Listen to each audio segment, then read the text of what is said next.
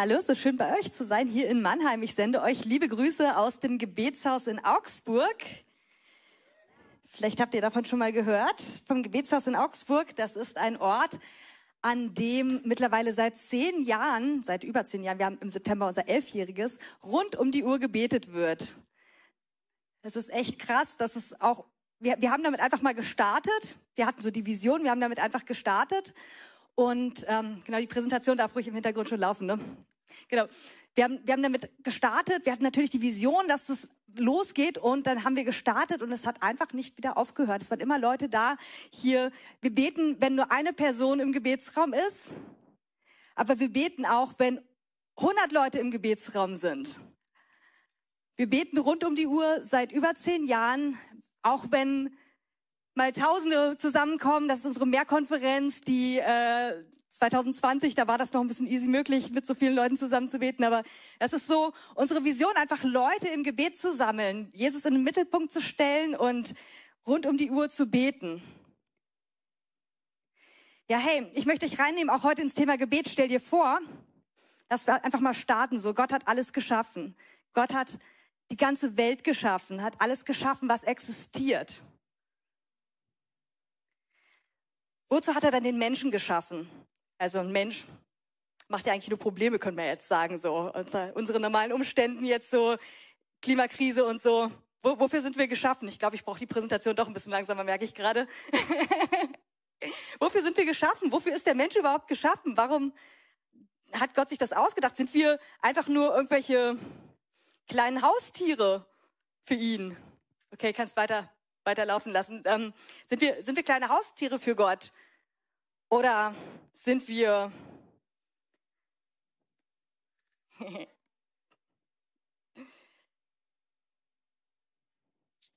sind wir Haustiere? Sind wir vielleicht auch einfach ein Experiment, wo Gott sich gedacht hat, hey, ich setze mal die Menschen hier in die Welt hinein und mal gucken, wie die klarkommen. Also schauen wir mal, ich gebe denen so eine Richtung vor und mal schauen, wie das so läuft. Oder ja, vielleicht hat Gott sich auch gedacht, er ähm, möchte einfach gehuldigt werden. So, hier, ich bin der große Diktator und ihr findet mich jetzt alle toll.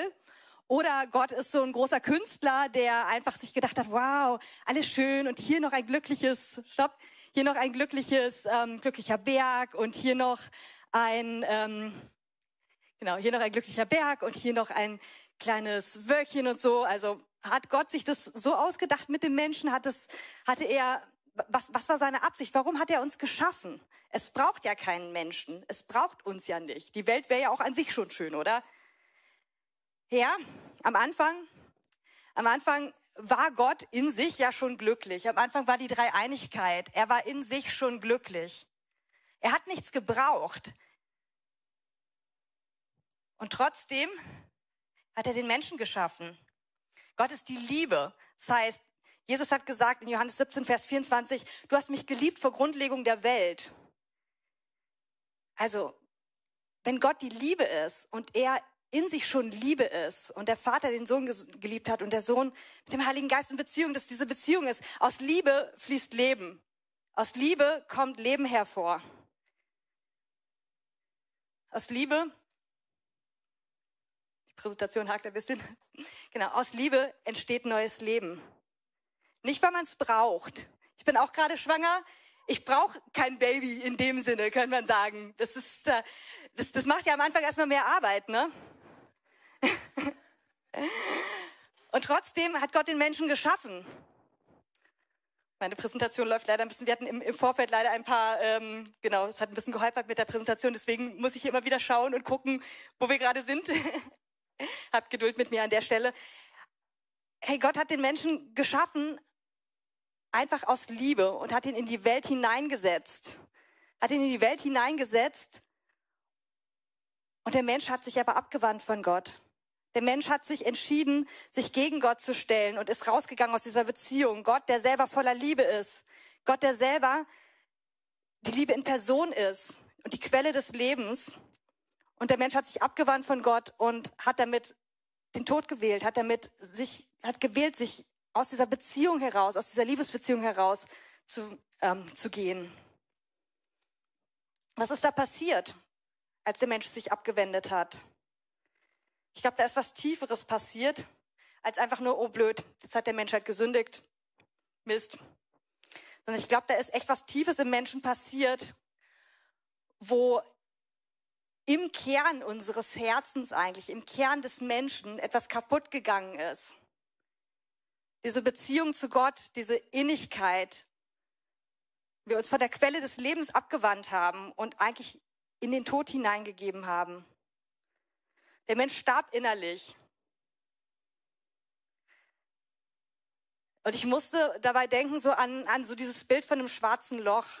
So dass der Mensch eigentlich wie so ein schwarzes Loch ist. Dass der Mensch, genau, was ist ein schwarzes Loch? Ein schwarzes Loch ist eigentlich eine zertrümmerte Sternenleiche. Ein schwarzes Loch ist eigentlich ein Stern, der mal gestrahlt hat, der in sich kollabiert ist. Der sich plötzlich nur noch um sich selber dreht. Der plötzlich kein Licht mehr absorbieren, äh, kein, kein Licht mehr abstrahlen kann, sondern das Licht nur noch in sich aufsaugt und nur noch um sich selber kreist. Die, Schwer, die Schwerkraft ist praktisch so stark in so einem schwarzen Loch, dass es nur noch, nur, nur noch sich selbst anzieht. Da ist keine Beziehung möglich. Also praktisch, der Mensch ist wie gefangen in sich selbst, seitdem er sich von Gott an, abgewandt hat. Gottes Wesen ist das Gegenteil. Gott ist Beziehung. Gott sehnt sich nach Beziehung mit uns. Und das ist wie, wie zwei Welten, die nicht zusammengehen können. Gott, der selber wie so ein, eine strahlende Sonne ist, die sich weiterschenkt. Und der Mensch, der in sich gebeugt ist und nur noch um sich selber kreist. Und jetzt hätte Gott sagen können, okay, Projekt gescheitert. Jetzt habe ich mal Menschen in die Welt gesetzt, das ist, das war nichts. Ey, Adam und Eva, ihr zwei, nee, das machen wir nochmal komplett neu. Und Gott hätte einfach sagen können, okay, gut, dann schaffe ich halt die Welt nochmal neu. Dann schaffe ich alles nochmal neu. Und das Krasse ist, Gott wusste ja vorher, was passiert. Gott wusste ja vorher schon, dass Adam und Eva sich abwenden werden von ihm. Sie, er wusste vorher schon, dass dass sie rausgehen werden aus dieser Beziehung mit ihm. Und er hatte einen größeren Plan. Er hat das alles mit einkalkuliert. Sein Plan hat Jesus schon von Anfang an mit beinhaltet. 1. Petrus 1, Vers 20, schon bevor Gott die Welt erschuf, hat er Christus zu diesem, Opfer bestimmt. Noch bevor er die Welt erschuf, wusste er schon, dass Jesus als Opfer kommen muss, um uns zu erlösen. Er war nicht überfordert mit uns. Aber was ist dann sein größeres Ziel? Wo, wo geht das Ganze hin, wenn er das alles mit eingeplant hat? Wo geht das Ganze hin? Was ist sein Ziel in dem Ganzen? Und ich möchte euch mit reinnehmen. Wir springen so vom Anfang der Bibel hin zum Ende der Bibel. Offenbarung, das letzte Buch, Offenbarung 21, Vers 3. Da heißt es, seht die Wohnung Gottes ist jetzt bei den Menschen. Gott wird in ihrer Mitte wohnen. Das ist das, worauf wir hinlaufen. Das ist Gottes Plan von Anfang bis Ende, dass er bei uns Menschen ist, dass er Wohnung unter uns einnimmt. Das ist seine Sehnsucht. Adam und Eva kannten nur das Paradies. Sie kannten, dass das Gott so zwischendurch mal bei ihnen war, aber so, dass Gott wirklich gewohnt hat unter ihnen. Das ist das, wo wir hingehen. Das ist das, wo es, wo es hinläuft. Und die Geschichte der Menschheit ist eine Geschichte, wo Gott sich Stück für Stück mehr und mehr den Menschen annähert. Stück für Stück wirbt um uns Menschen. Und dann hat er sich ein Volk erwählt. Er hat sich das Volk Israel erwählt. Er hat sich irgendein Volk auswählen können. Er hat, hat einen Plan gehabt. Gesagt, hey, da ist ein Volk, das erwähle ich mir. Und das ist ein Volk, mit dem ich Gemeinschaft haben will. Ich, irgendwo muss ich ja starten. Irgendwo muss ich anfangen, in diese Beziehung zu treten mit den Menschen. Und er hat in 2. Mose Vers 29 gesagt, und ich will in der Mitte der Kinder Israels wohnen und ich will ihr Gott sein. Also, wir hatten vorhin Offenbarung 21, so, er wird auf der ganzen Welt wohnen, okay, lass uns mal irgendwo starten. Er will in der Mitte Israels wohnen, so. Damit hat's angefangen. Und Gott gibt so eine Einladung an das ganze Volk Israel. Da gibt es so einen total epischen Moment, wo Gott sagt, hey, Israel, ich will, dass ihr alle zusammenkommt, ich will euch begegnen. Und zwar ist da so ein großer Berg und auf diesem Berg, da will ich euch erscheinen und ihr alle, ihr sollt, ihr sollt da hinkommen, ihr sollt in Begegnung mit mir treten. Ich lese euch aus 5. Mose 4, Vers 11 bis 12 und Vers 24 vor. Da heißt es, da tratet ihr herzu und standet unten am Berg. Das Volk Israel stand unten am Berg. Und jetzt, der Berg brannte im Feuer bis ins Innerste des Himmels hinein. Dieser ganze Berg, so ein riesiger Berg, der brannte. Und das Volk Israel stand da völlig überfordert mit dem, was sie da sehen, bis in den Himmel hinein und voller Finsternis, Wolken und Dunkel war es. Und der Herr redete mit euch mitten aus dem Feuer. Das ist eine Stimme, die aus dem Feuer kam.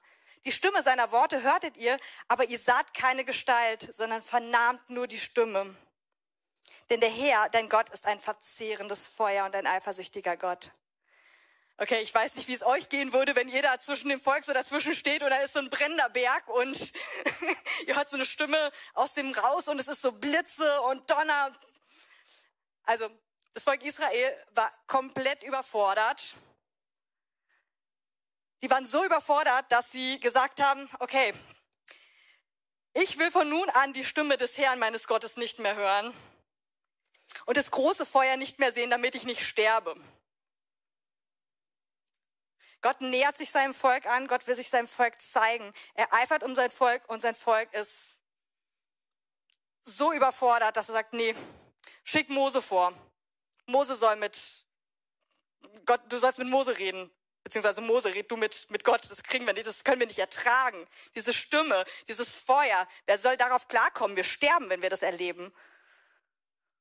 Und Gott sagt sich, okay, dann wohne ich halt in einem kleinen Zelt unter euch.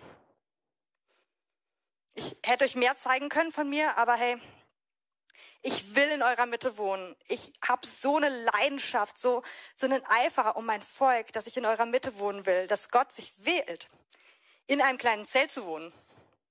Inmitten von einem Volk, was eigentlich die ganze Zeit nur am Meckern ist, was die ganze Zeit sich beschwert, weil sie nicht glücklich sind mit der Versorgung und mit, mit allem, was sie so erleben.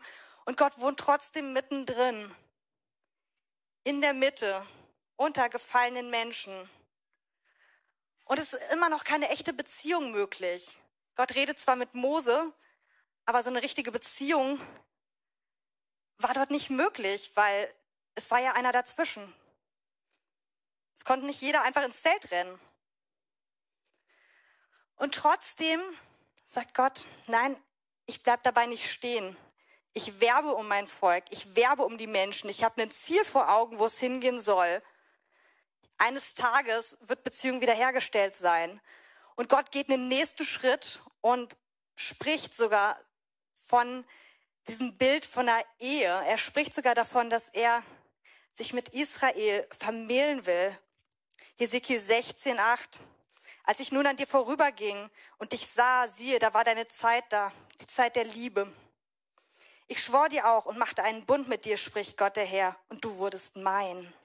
Gott machte einen Bund mit Israel. Er schwor Israel und machte Israel zu seinem Volk. Das ist wie eine Verlobung, wo Gott wie einen, wie einen Bräutigam auf eine Braut zugeht. Sagt, hey, ich werbe so um dich, ich eifere so um dich, ich verlobe mich mit dir. Was aber passierte? Hesekiel 16, Vers 28. Da hurtest du mit den Söhnen Assyriens, weil du unersättlich warst. Du hurtest mit ihnen, wurdest aber doch nicht satt. Da triebst du noch mehr Hurerei. O du ehebrecherische Frau, die Fremde annimmt anstatt ihres Ehemannes. Leute, so ist es, Beziehung mit einem schwarzen Loch zu haben mit einem Volk, mit Menschen, die nur um sich selbst kreisen, die so in sich selbst gefangen sind, dass sie nicht in Beziehung treten können. Und Gott hat sich trotzdem nicht davon abhalten lassen, obwohl Israel wieder und wieder und wieder sich abgewandt hat von Gott und Gott wieder und wieder geworben hat um sein Volk. Und trotzdem entscheidet er sich einmal mehr, unter uns Menschen zu wohnen. entscheidet sich trotzdem einmal mehr, indem er selber unter uns wohnt. Jesus, Gottes Sohn, in unserer Mitte. Gott selbst kam in die Welt, so der Wendepunkt der Geschichte. Der Wendepunkt, dass Gott so eine Sehnsucht hat nach uns Menschen, dass er will, sogar als Mensch unter uns zu wohnen. Er hätte alles zerstören können. Er hätte ja wirklich von Anfang an sagen können, so, das ist jetzt, die Welt ist nicht zu reparieren, die Menschen sind nicht zu reparieren. Ist nicht so, wie wenn man halt irgendwie einen Computer nochmal irgendwie alles runterlöscht und wieder neu startet, sondern hey, das ganze System ist kaputt, es ist alles kaputt, die Hardware ist alles gecrashed. Da muss was Neues her. Eigentlich. Gott hätte einfach alles kaputt machen können und wieder neu machen können. Und stattdessen zieht er einen ganz anderen Plan durch aus Liebe und kommt zu uns in diese Welt. Aber irgendwas musste tatsächlich sterben. Irgendwas musste tatsächlich zerstört werden. Und anstelle, dass er sich entschieden hat, dass Gott sich entschieden hat, die Welt zu zerstören, hat er seinen Sohn gegeben. Anstelle, dass wir komplett vernichtet wurden, hat er sich selbst hingehalten und er hat eigentlich diesen Kern, das, was uns wie ein schwarzes Loch in uns selbst gefangen hat, in sich selbst hineingenommen. Ich finde das so krass. Da heißt es nämlich in 2. Korinther 5, Vers 21, denn er hat den, der von keiner Sünde wusste, für uns zur Sünde gemacht, damit wir in ihm zur Gerechtigkeit Gottes würden. Ihr könnt euch das vorstellen, wie wenn Jesus plötzlich dieses schwarze Loch in sich selber so aufnimmt. Der, der ohne Sünde war, nimmt dieses schwarze Loch, diese Dunkelheit der Menschheit, den Kern, den wir alle in uns selber getragen haben, und nimmt ihn und wird selbst zur Sünde. Wird selbst zum schwarzen Loch. Nimmt selbst diese Dunkelheit komplett in sich hinein. Er, der ohne Sünde war, wird zur Sünde unvorstellbar. Und am Kreuz nimmt er dieses schwarze Loch, nimmt dieses Sündegewesen, diesen Kern, und anstelle die Menschheit zu vernichten, vernichtet er genau das, was in uns kaputt gegangen ist. Ostern liegt erst ein paar Tage hinter uns, also ich überlege gerade so drei Wochen so ungefähr. Also Ihr habt wahrscheinlich die Botschaft des Kreuzes noch ganz gut vor Augen. Lass uns noch mal genauer reinschauen. Was ist da eigentlich am Kreuz passiert? Was ist da passiert? Wir wissen so gut oft Bescheid, aber wissen wir wirklich, was da passiert ist? Also ich taste mich da selber immer wieder noch weiter ran, aber es heißt, als Jesus ans Kreuz gegangen ist, jetzt vorhin gesagt, er hat diesen, diesen das schwarze Loch, diesen sündigen Kern mit ins, ins Kreuz hineingenommen, in sich selbst hineingenommen. Die Bibel geht so weit, dass sie sagt, Galater 2, Vers 20, ich bin mit Christus gekreuzigt. Paulus sagt das, ich bin mit Christus gekreuzigt. Als Jesus ans Kreuz gegangen ist, da hang er dort nicht alleine. Als Jesus ans Kreuz gegangen ist, da hat er dich mit hineingenommen deine Hände mit seinen Händen durchbohrt. Du bist hineingenommen in ihn, mit Christus gekreuzigt. Und du wurdest mit ihm begraben. Er hat dich mit hineingenommen in seinen Tod. Und er blieb nicht dabei stehen. Als Gott Jesus von den Toten auferweckt hat, da wurdest du mit ihm auferweckt zu einem neuen Leben, in dieser Beziehung mit ihm in dieser Einheit mit ihm. Es war keine Einheit vorher möglich und Jesus macht das Unmögliche möglich. Er nimmt dich mit in sich hinein und all deine Dunkelheit. Und es das heißt Epheser 2, Vers 6, er hat uns mit auferweckt.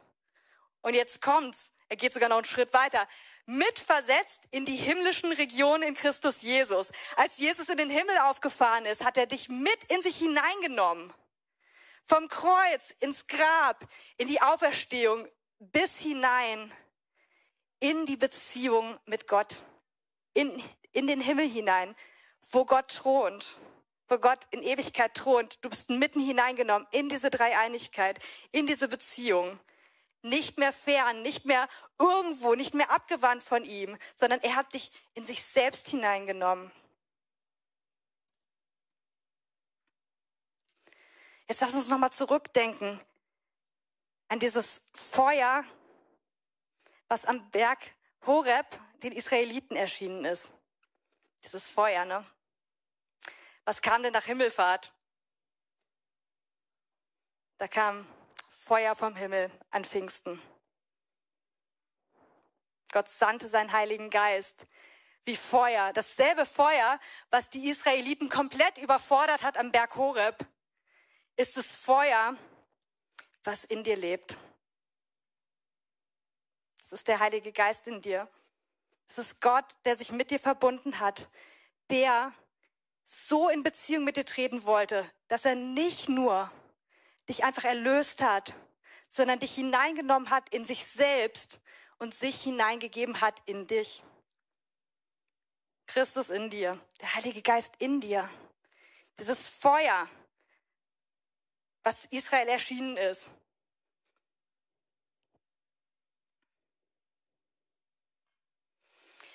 Und ich finde es so schön, ich möchte mit euch eine längere Bibelstelle anschauen, wo das nochmal genauer beschrieben wird, was Jesus da eigentlich getan hat.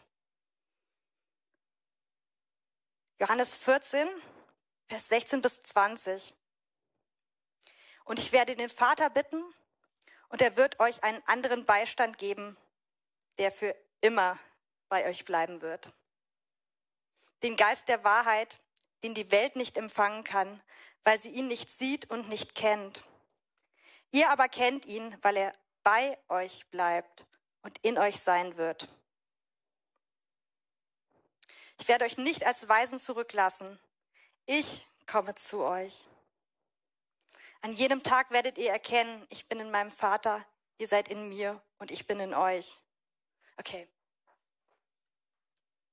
Lass uns mal ganz kurz uns das auf der Zunge zergehen lassen. Was sagt Jesus da? Jesus spricht kurz vor seinem Kreuzestod vom Heiligen Geist, davon, dass er den Heiligen Geist senden will. Einen anderen Beistand. Und dann sagt er aber, ja, dieser Beistand, ich selbst komme zu euch. An jedem Tag werdet ihr erkennen, okay, wir werden, das, wir werden das erkennen, was das bedeutet an dem Tag, wo der Heilige Geist kommt. Ich bin in meinem Vater, ihr seid in mir und ich bin in euch. Wer ist jetzt gerade in wem? Also, wie, wie, wie soll man sich das vorstellen? Also, der Vater im Vater ist Jesus. Ist klar, Jesus ist verbunden mit dem Vater. Also, Jesus ist im Vater. Aber du bist in Jesus. Moment, aber auch Jesus ist in dir. So der Heilige Geist. Also, das, das, das, das ist eine runde Sache. du, bist voll, du bist voll reingenommen. Du bist voll reingenommen in diese Beziehung. Du bist voll reingenommen in die Dreieinigkeit. Das ist die Wiederherstellung von Beziehung, die Gott sich gesehnt hat. Er gesagt hat, ich will unter den Menschen wohnen. Ich will ihm nah sein. Weißt du, du bist geschaffen, um Gott nahe zu sein. Du bist geschaffen für Beziehung mit Gott. Das war sein Gedanke von Anbeginn der Zeit. Okay, warum sagt dann Jesus, bleibt in mir, wenn wir doch schon verbunden sind? Lass uns mal uns das so vorstellen. Kennst du es vielleicht, wenn du mit jemandem, du triffst dich mit jemandem auf ein Bier und eigentlich hast du dich voll lange darauf gefreut, mit dieser Person Zeit zu verbringen. Aber irgendwie hast du das Gefühl, der ist gar nicht richtig da. So, guckt die ganze Zeit auf sein Handy, ist voll abgelenkt. Du erzählst ihm irgendwas, was dich halt voll begeistert, also, äh, und gibt irgendwelche unpassenden Antworten, wo du dir denkst, okay, hast du mir überhaupt zugehört? Okay. Die Situation oder die andere. Du triffst dich mit jemandem und die Person ist wirklich spürbar da, ist mit ihrer ganzen Aufmerksamkeit da und du spürst, die Person hat sich einfach gefreut darauf, dich sich mit dir zu treffen. Die Person hat sich gefreut darauf, dass ihr endlich mal wieder Zeit habt, um ein Bier zusammen zu trinken oder einen Kaffee oder was auch immer ihr gerne trinkt. Und du siehst, es macht einen Unterschied, ob ich ganz da bin und in Verbundenheit bin mit einer anderen Person. Das heißt, die eine Sache ist, wow, du bist so umworben von Gott und so hineingenommen in diese Beziehung. Aber du kannst komplett dran vorbeileben. Einfach nur, weil du gar nicht in diese Beziehung hineintrittst. Du kannst immer noch leben und denken, als wärst du ein schwarzes Loch, was nur um sich selbst kreist und nur um seine eigenen Bedürfnisse und gar nicht in Beziehung tritt. Dabei bist du hineingenommen in die Dreieinigkeit, hineingenommen in diese Beziehung.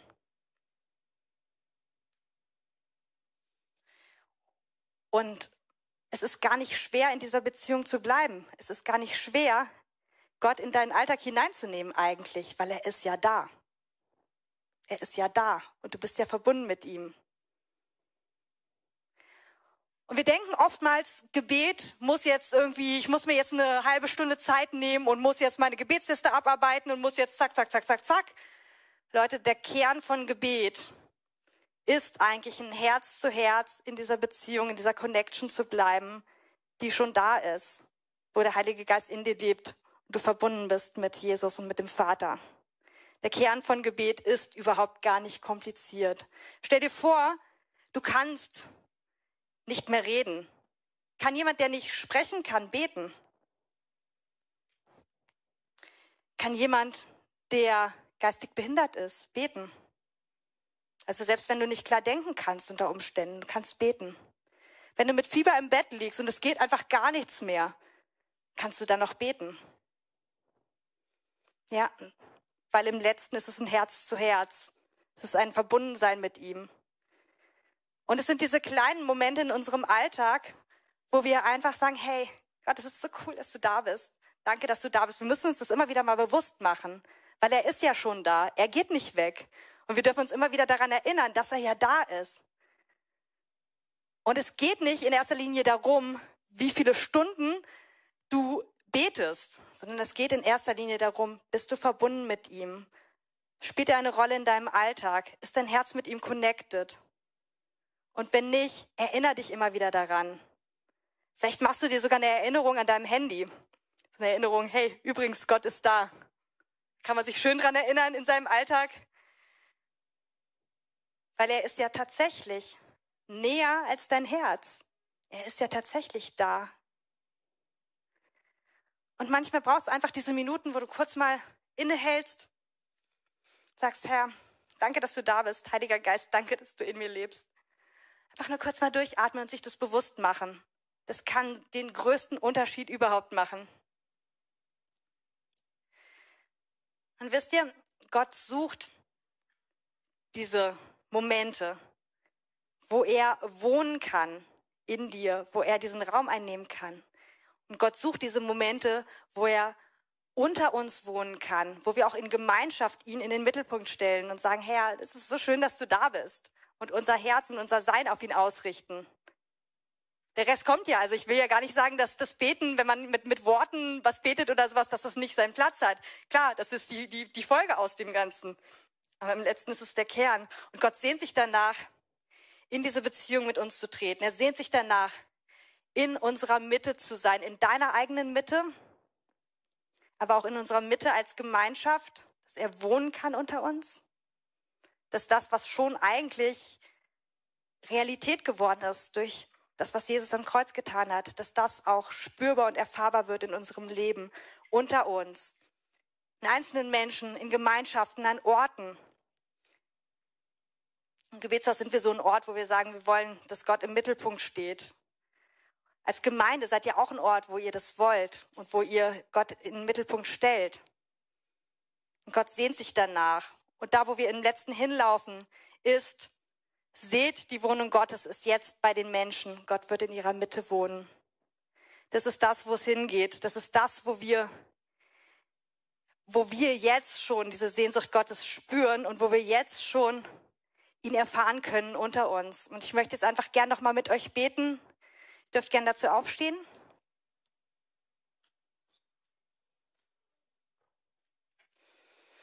Jesus, ich danke dir so dafür, dass du, ja, dass du ans Kreuz gegangen bist, dass du Beziehungen wiederhergestellt hast.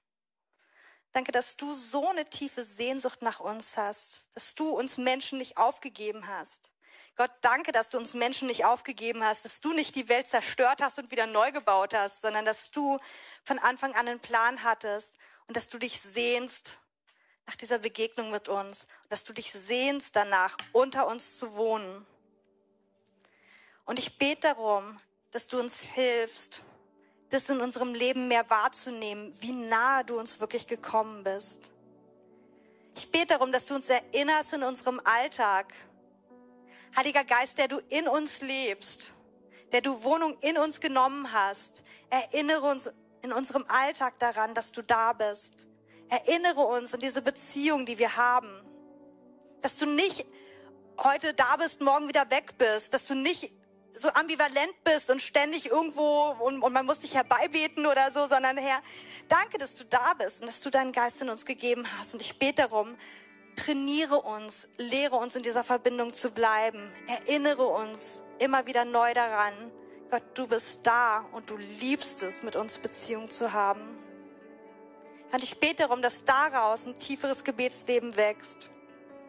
Nicht, weil wir müssen, nicht, weil wir denken, wir müssen unsere stille Zeit erfüllen oder irgendwas, sondern einfach, weil es so krass ist, wie du um uns wirbst, weil es so krass ist, wie du uns liebst. Dass wir gar nicht anders können, als dich zurückzulieben. Dass wir gar nicht anders können, als in dieser Beziehung mit dir zu, zu, zu sein und weiter darin zu wachsen. Herr, lehre uns zu bleiben in dir. Du bist ja in uns. Lehre uns, bei dir zu sein mit all dem, was wir sind.